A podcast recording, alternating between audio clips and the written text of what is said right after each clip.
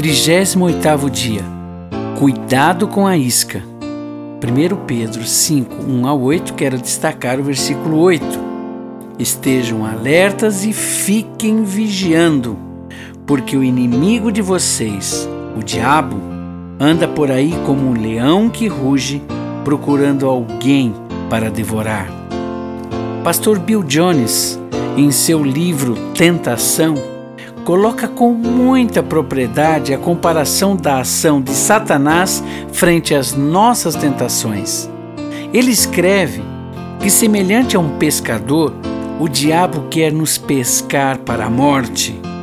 Um dos tópicos que chamou minha atenção foi a questão da isca, observando que o pescador a escolhe de acordo com o peixe que irá pescar.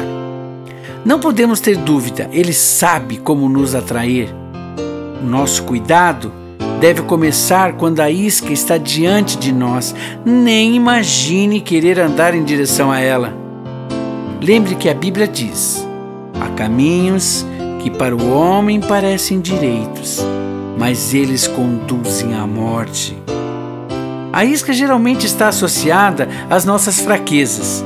Existem áreas em nossas vidas que são as mais débeis. O medo se torna presente. A preocupação em ceder nos agita.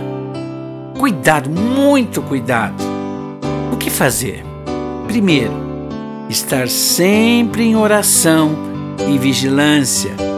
Segundo, lembrar que das coisas que dizem respeito a Satanás e ao pecado, o que devemos fazer é fugir delas. Não há o que discutir ou racionalizar. Terceiro, peça ajuda de alguém se precisar. Peça mesmo. Oração.